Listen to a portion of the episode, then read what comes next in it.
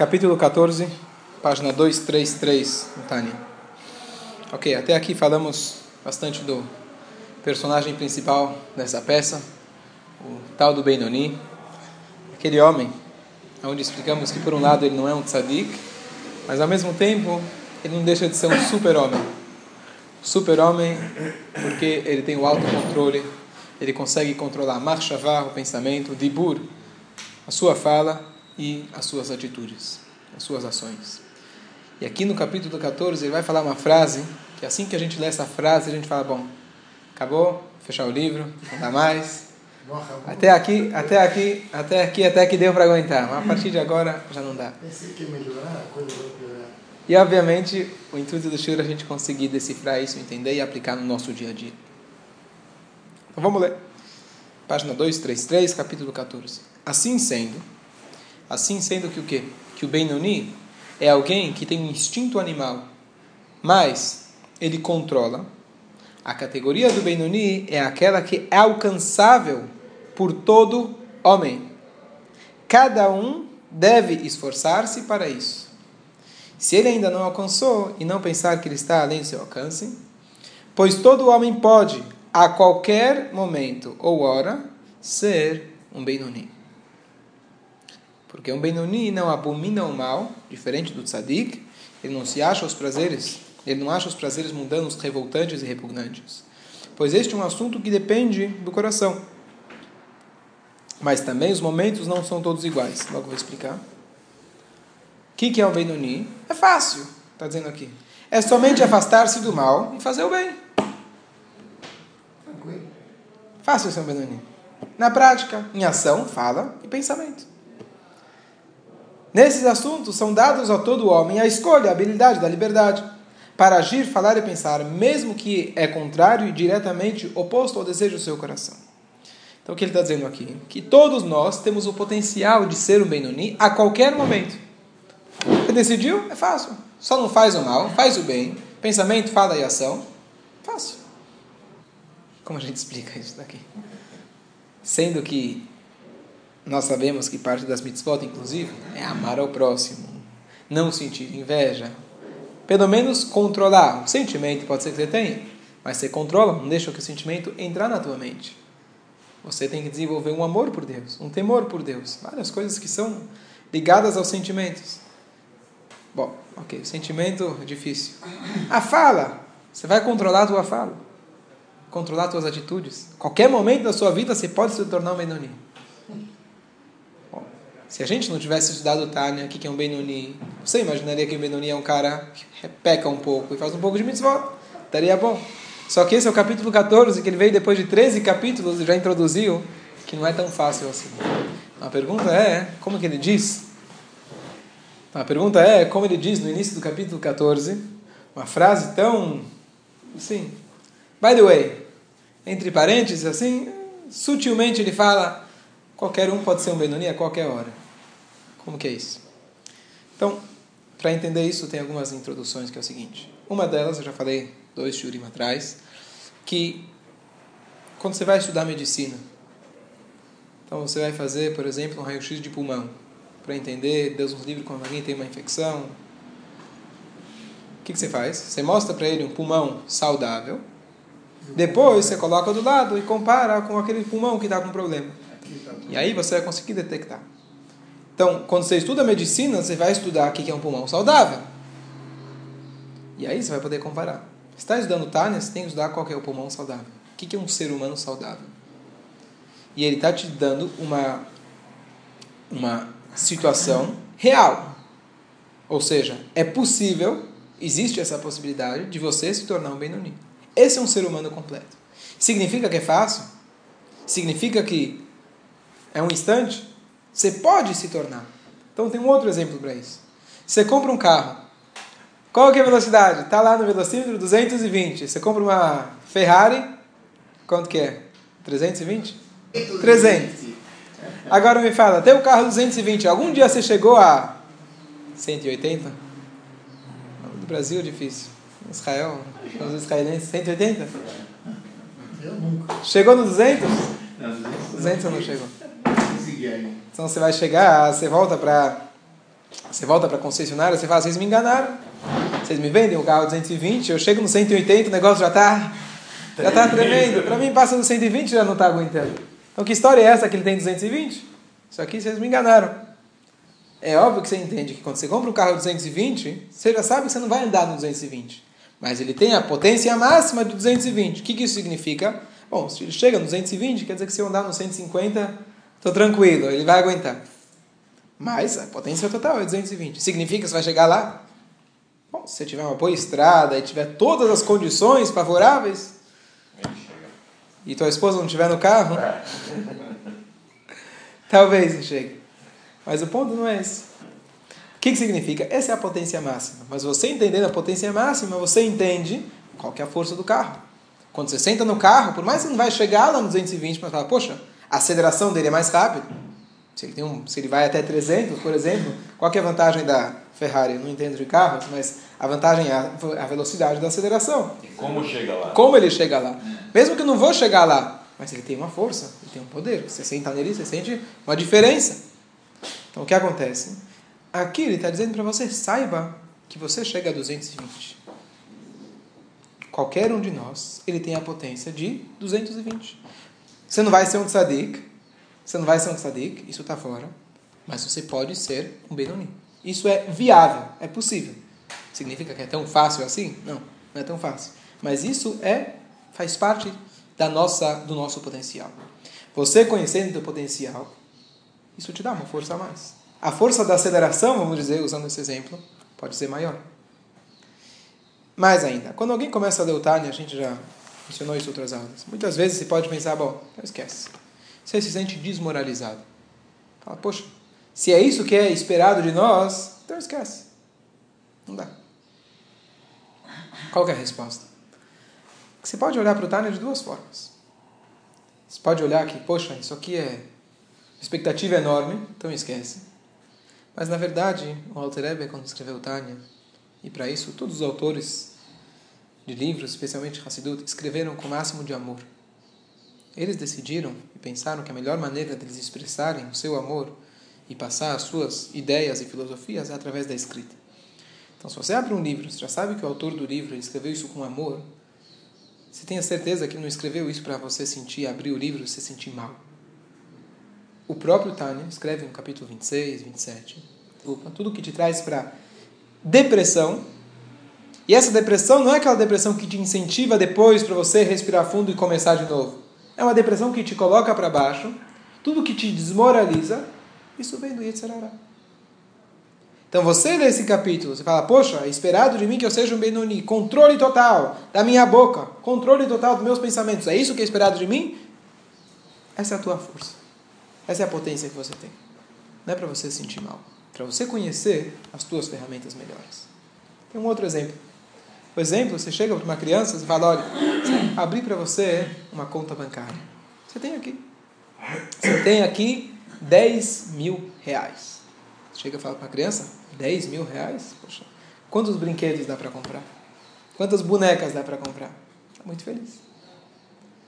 Então, ele vai chegar lá e falar, olha, para você tirar isso da conta, cada dia você vai fazendo uma boa ação, vai se comportando bem, cada dia você vai poder tirar 50 centavos. A criança vai pensar, bom, só 50 centavos? Se eu tenho 10 mil, então esquece os 50 centavos. Ou ela vai pensar, Bom, se todo dia eu tirar 50 centavos, quantos anos vai demorar para eu chegar nos 3 mil? Quantos anos vai demorar para eu chegar nos 10 mil? Eventualmente ela vai sentir um incentivo. Que quanto mais boas ações ela vai fazer, olha, eu já tenho isso aqui, está disponível para mim. Então você não fica triste. Você vai falar, poxa, olha quanto eu tenho. Não está falando uma coisa externa. Está falando que você tem, está na tua conta, é teu. Você tem a possibilidade de ser um Benoni. Ele não está esperando de você que seja de maneira instantânea. Ele só está te contando um segredo que é uma realidade. A realidade é que nós temos essa força. A conta lhe foi dada. Você tem os 10 mil na tua conta. O que, que você faz para isso? Bom, hoje é 50 centavos. Amanhã mais 50 centavos. Cada dia você vai juntando. Isso não deve te dar um desincentivo. Pelo contrário, cada vez você se sente mais incentivado e vai juntando, vai juntando, vai juntando. Saiba que você. Pode ser que no final da vida você vai chegar nos mil. Não vai chegar nos 10 mil.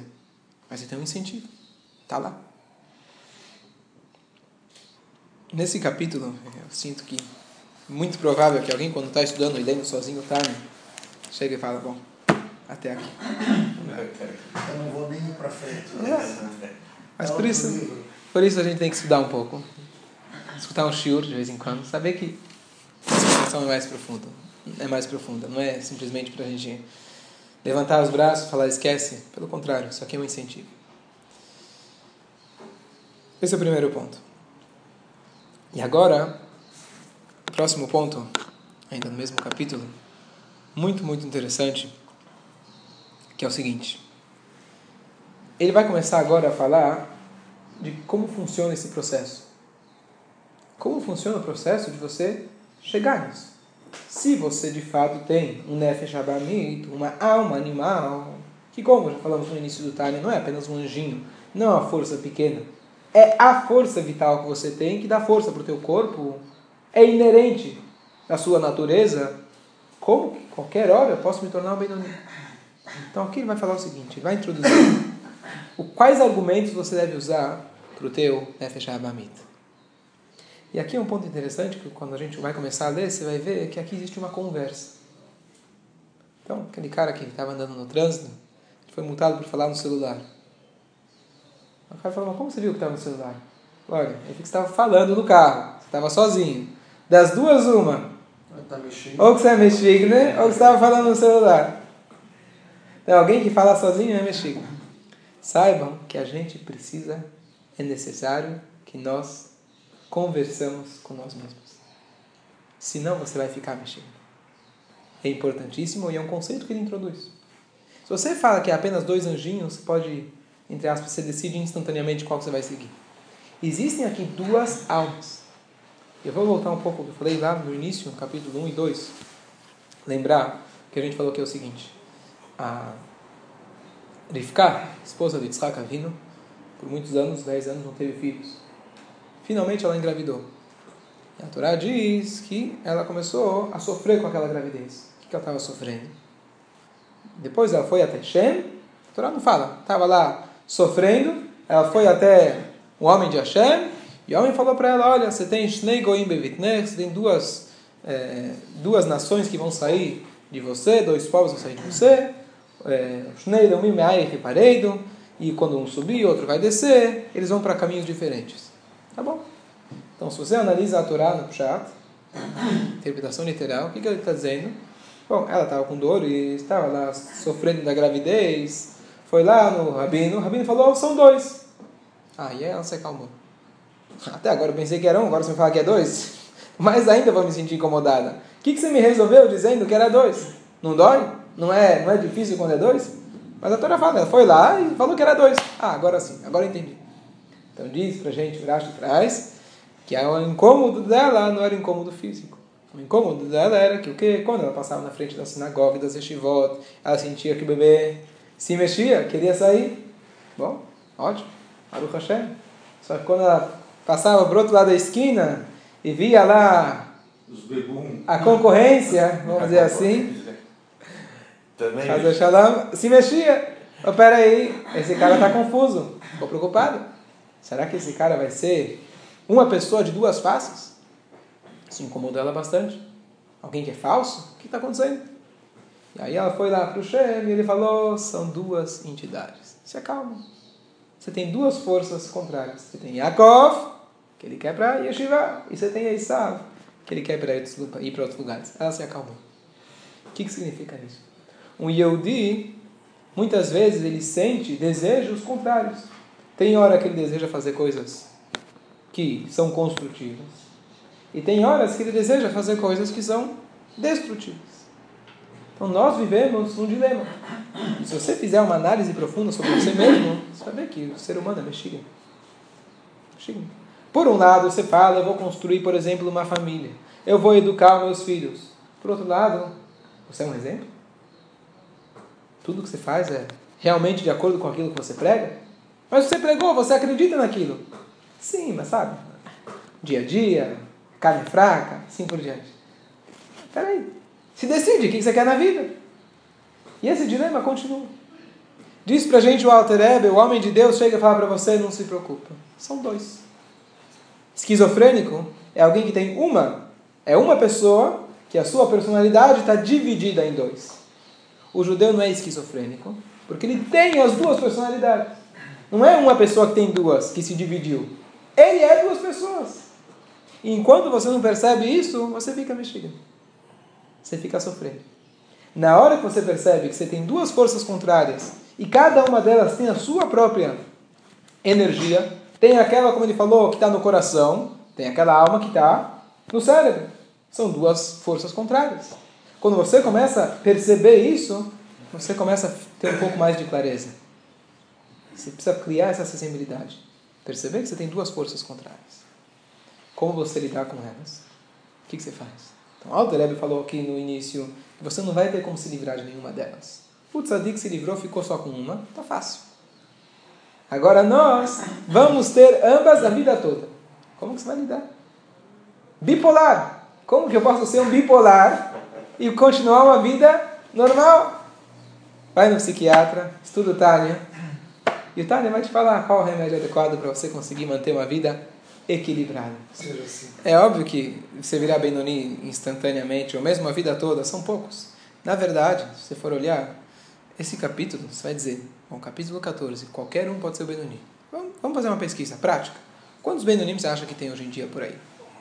Vamos olhar no Brasil. O Pensa em alguém. Fez, Hã? O Ibope ainda não fez assim. O Bob não fez a pesquisa ainda. Não faz parte das pesquisas. Bom, quantos Benonim? Quantos você acha?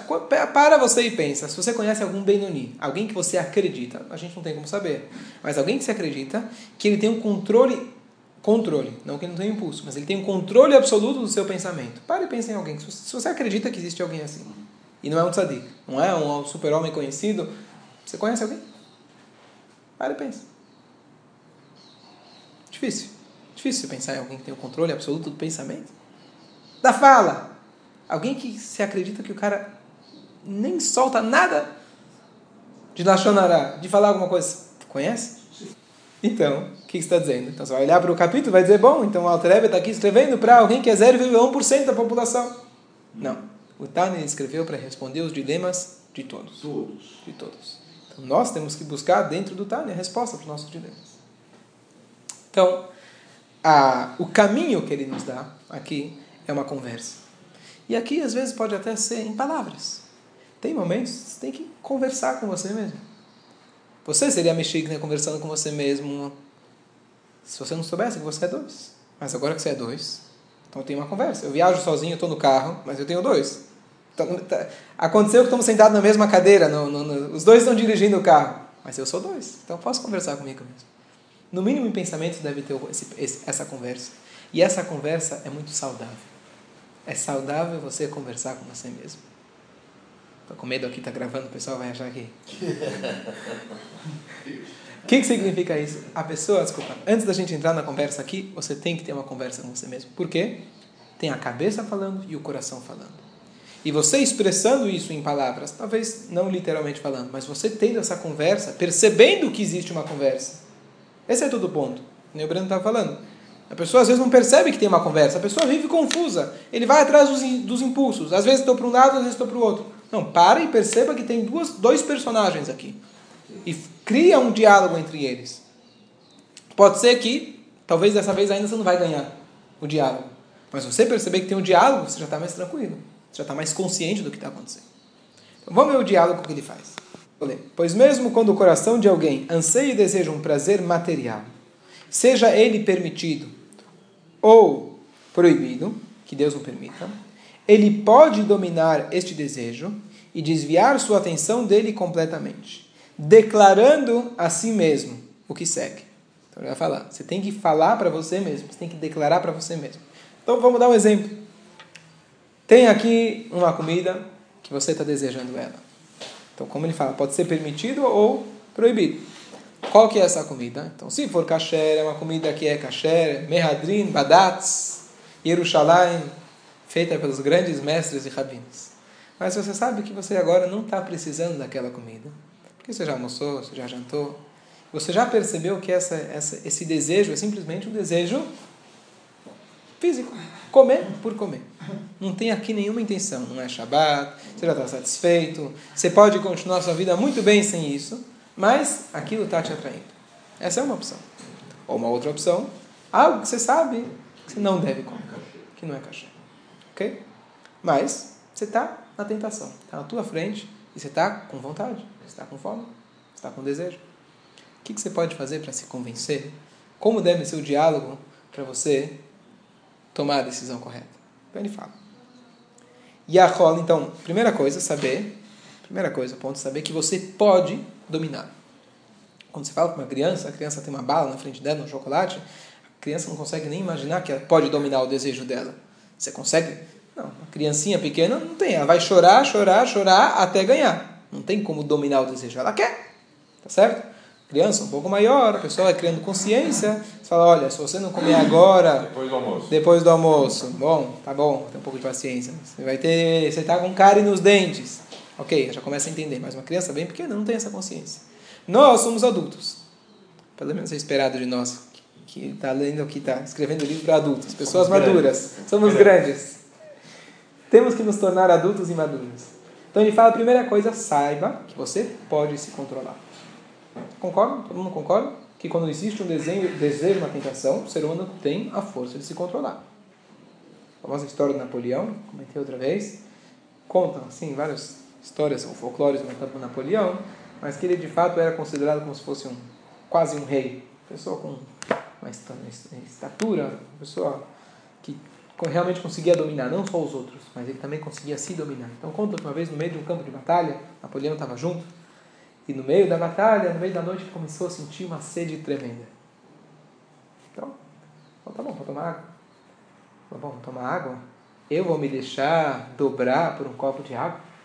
O Napoleão que está dominando o mundo vai se deixar dobrar por um copo de água? Não, vou continuar aqui na cama.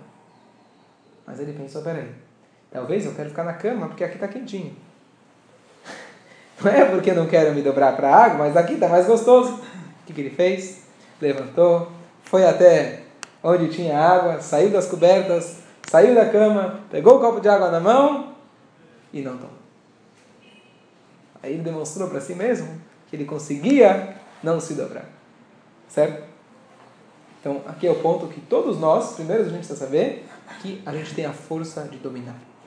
Isso pode ser, por exemplo, no momento que alguém te deixa nervoso. Acontece alguma situação que te deixa chateado você quer explodir? E muitas vezes as pessoas usam como desculpa: olha, desculpa por aquilo que eu falei para você, mas não deu para aguentar. Você vai pedir desculpa, mas você fala: não dava. Não existe não dava. Primeiro ponto: dava. Dava. Talvez você estava despreparado para a situação, mas dava. Você é um ser humano, você tem o poder de se controlar, de não explodir, de não ser instintivo. Isso a gente tem. Então, primeiro ponto saber que dá. E é isso que ele está dizendo aqui para gente. Conheça o seu potencial. Você vira para o Yetzirará e começa uma conversa. Olha, senhor Yetzirará, prazer em conhecê-lo. Agora que Jesus e Tânia estamos aqui conversando, vamos ter uma conversa. Você fala, olha, você está querendo muito, eu estou vendo que você está com muito desejo de agir dessa forma. Mas eu não estou afim de ser chamado um urachá, nem por um momento. Não quero. Eu não quero ser chamado urachá. Não quero ser perverso. A gente falou outra vez que é alguém que age na prática faz uma verá, que seja pequena, que é chamada Irachá, eu não estou afim de ser Irachá. E aqui nas entrelinhas tem uma resposta do Yetzirará. Yetzirará fala, seu hipócrita, você não quer ser Irachá? Você não estudou o Tânia? Você mesmo disse, você tem o Yetzirará, está dentro de você. Você deseja fazer o mal. Se você deseja fazer o mal, essa é a tua vontade. Então faz. Você está querendo me convencer que você não quer ser rachá? Você é o rachá. Na essência, a gente falou que entre o Benoni e o rachá, o que muda são as ações. Você não é tzadik. Você tem aqui, eu estou com você. Você tem desejos. Não me vem com história que você não quer ser rachá. Por que você está com história que você não quer ser rachá? Faz, você está com desejo, que diferença vai fazer?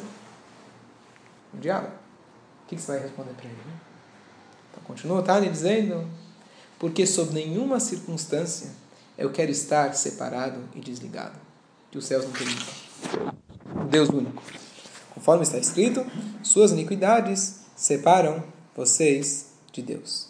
O que, que significa isso? Ele fala, olha, de fato eu estou distante de Deus, eu sou um rachá, mas por isso eu vou fazer uma mitzvah.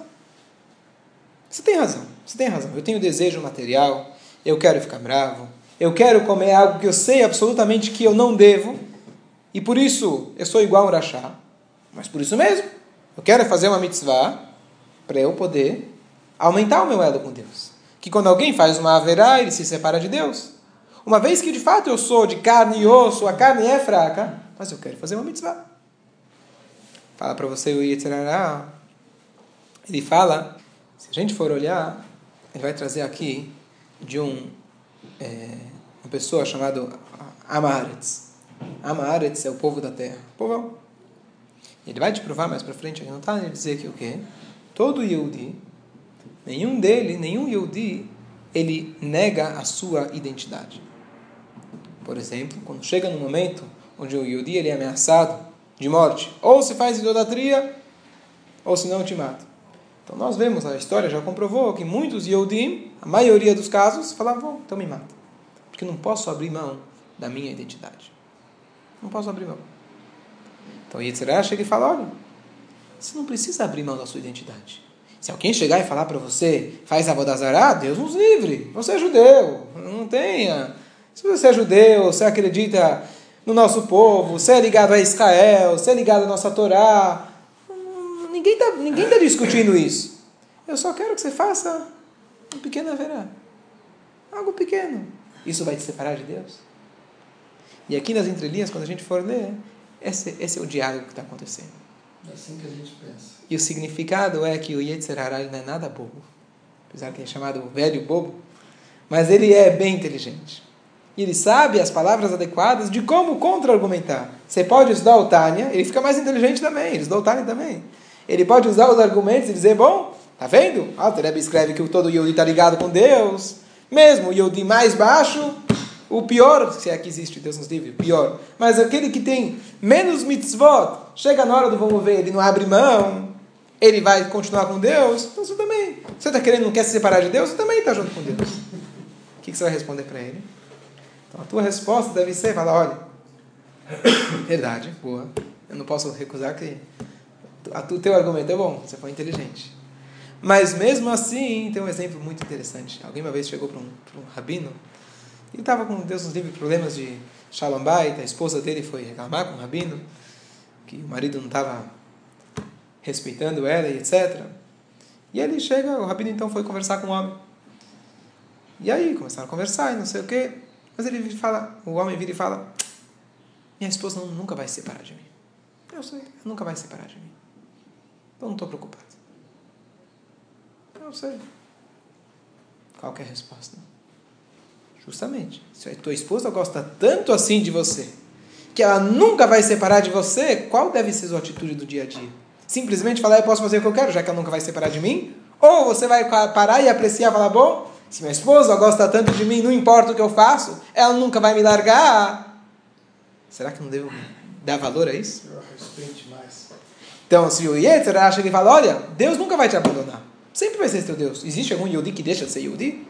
Não existe. Não importa o que você faça, você vai continuar sendo um Yehudi, você vai continuar tendo a alma. Falou, justamente por isso. Uma vez que eu tenho a alma e Deus nunca vai me abandonar, será que eu devo negar essa minha identidade por um instante? Será que eu posso me afastar de Deus por um instante? Esse é o diálogo que está acontecendo aqui.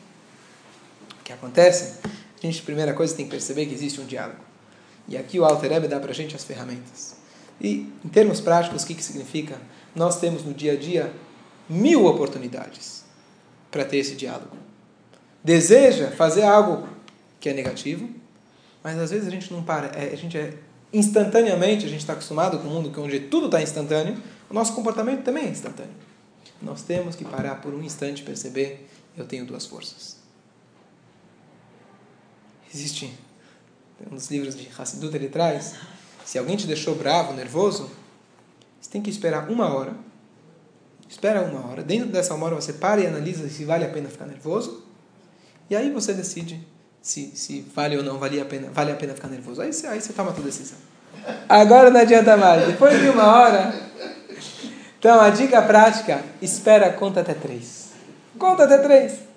Não só conta até três para se acalmar. Conta até três para você interiorizar e perceber da onde está vindo esse impulso. Você vai descobrir, vai ser fácil. Não vai ser tão difícil. Ok. Contou até três. Aí você explodiu. Pelo menos você já criou a consciência. Você vai se acalmar mais fácil. E você vai saber que aquilo que te deixou bravo, por exemplo, era o teu impulso animal. A gente tem que ter um diálogo com nós mesmos.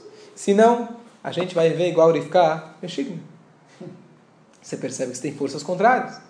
Uma hora você ofende, outra hora você pede desculpa. O que você quer da vida? Para e começa a perceber que você tem duas forças. Isso o Benoni, ele tem, ele faz, o que acontece? O Benoni, ele passa por esse processo. O Tzadik simplesmente tem a vontade de fazer o bem, ele faz só o bem. O Benoni tem uma luta. Você pode olhar para alguém e falar, esse cara é um Tzadik. Lembra a história de Raba no começo? Você olha para ele, ele é um Tzadik. Mas possivelmente, para ele chegar nesse tipo de comportamento, ele está lutando e lutando e lutando e lutando. E o ponto aqui é que, que o Benoni, ele tem uma luta, ele continua lutando o tempo todo. Lição para nós, a gente tem que estar tá sempre lutando. Então, justamente, você tem que estar tá sempre subindo, subindo, subindo, porque o Teyetzerá também sobe com você. Por quê? Porque Deus quer que você esteja numa constante luta. Quanto mais você sobe a montanha, mais frio fica, mais difícil de equilibrar fica, mas você está mais alto. A dificuldade aumenta, significa que está no nível mais alto. Perfeito. Boa sorte para cada um de nós.